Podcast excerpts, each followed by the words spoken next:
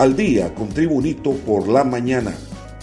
A continuación, la actualidad informativa nacional e internacional este jueves 14 de octubre de 2021. La incertidumbre reina entre unos 700.000 hondureños sin la nueva tarjeta de identidad a menos de 48 horas para que expire la vigencia del actual documento y sin la cual no podrán realizar trámites legales ni comerciales.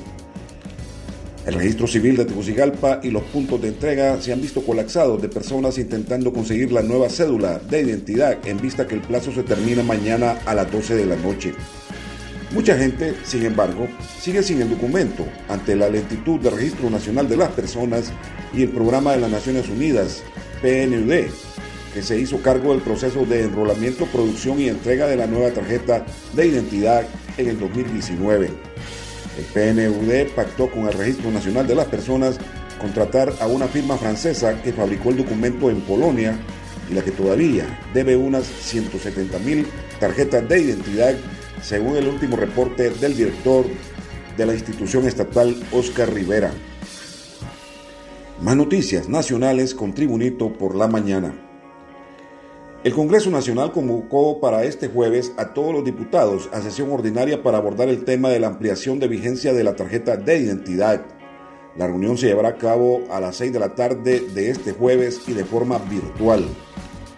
La incertidumbre reina entre unos 700.000 hondureños sin la nueva tarjeta de identidad a menos de 48 horas para que expire la vigencia del actual documento y sin la cual no podrán realizar trámites legales ni comerciales como se ha informado. La política al día con Tribunito por la mañana. El candidato presidencial Salvador Narrala tiene luz verde para ser inscrito como designado presidencial, pero el Consejo Nacional Electoral debe modificar la papeleta presidencial, estimó el experto Augusto Aguilar.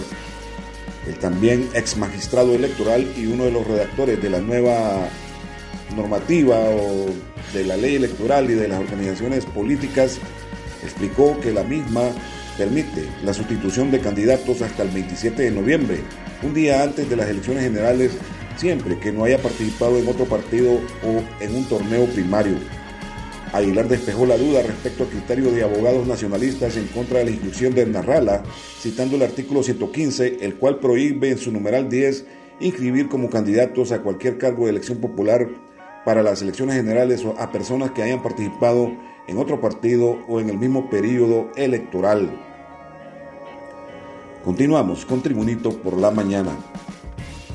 La candidata diputada por la Unidad Nacional Opositora por Honduras 1, Suyapa Figueroa, manifestó, jamás había visto tanta torpeza y sí, me da mucho pesar haber escogido tan mal. Como se sabe, Figueroa se convirtió en la primera candidata oficial por Francisco Morazán en la planilla de la Unidad Nacional Opositora y quien sería parte de los rostros nuevos de los galenos en la política. La también presidenta del Colegio Médico de Honduras, Suyapa Figueroa dijo, jamás he participado en política.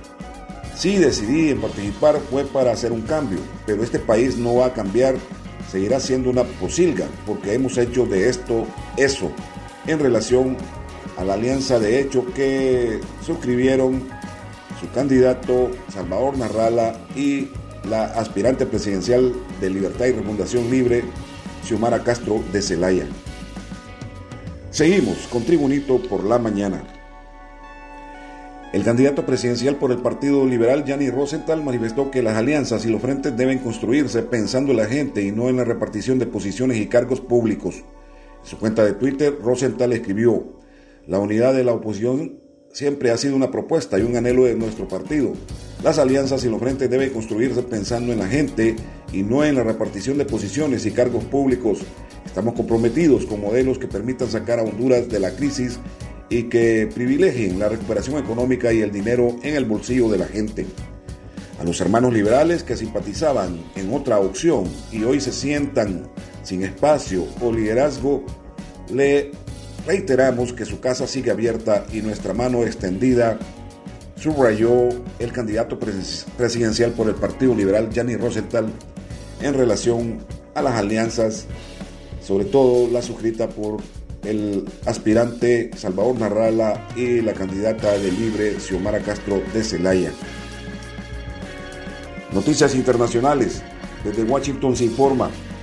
Estados Unidos está negociando con países de Sudamérica para expulsar allí a algunos haitianos si vuelve a haber una ola de inmigrantes de esa nación que llegan a su frontera, dijo en una entrevista con F el secretario de Seguridad Nacional estadounidense Alejandro Mayorkas. En su conversación con F, Mayorkas confirmó además que Estados Unidos planea volver a implementar antes de que acabe el año el programa Quédate en México y defendió la política conocida como Título 42 mediante la cual Estados Unidos deporta automáticamente a la mayoría de los indocumentados que llegan a su frontera sur. Continuamos con las noticias en Tribunito por la mañana.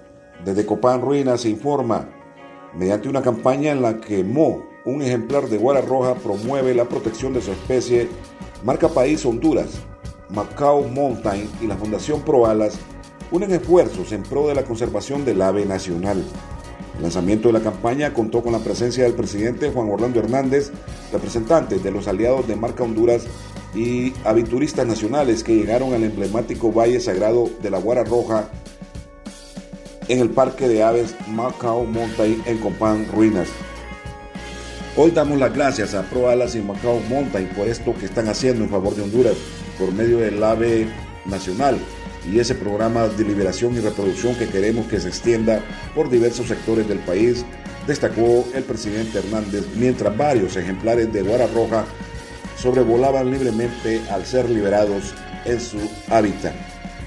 Y en los deportes, en Tribunito por la mañana, la Federación Nacional Autónoma de Fútbol de Honduras, FENAFUB, anunció que el técnico uruguayo Fabián Coito fue separado de su cargo debido a los malos resultados de la bicolor en la eliminatoria rumbo al Mundial de Qatar 2022.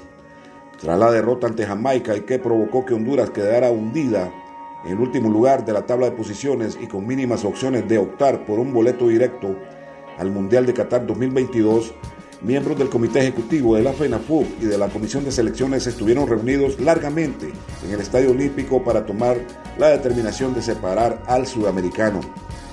El entrenador tenía el respaldo de los operativos, pero los malos resultados en esta triple fecha de octubre, donde Honduras solo sumó un punto de nueve posibles, y el clamor de la visión y medios de comunicación llevaron a los dirigentes a la separación de Fabián Coito como técnico de la Selección Nacional de Fútbol de Honduras y será en las próximas horas o días cuando la FENAFUC y la Comisión de Selecciones estarán anunciando qué técnico será el sustituto de Fabián Coito. Y este ha sido el boletín de noticias de Tribunito por la mañana de este jueves 14 de octubre de 2021. Gracias por tu atención. Tribunito por la mañana te invita a estar atento a su próximo boletín informativo.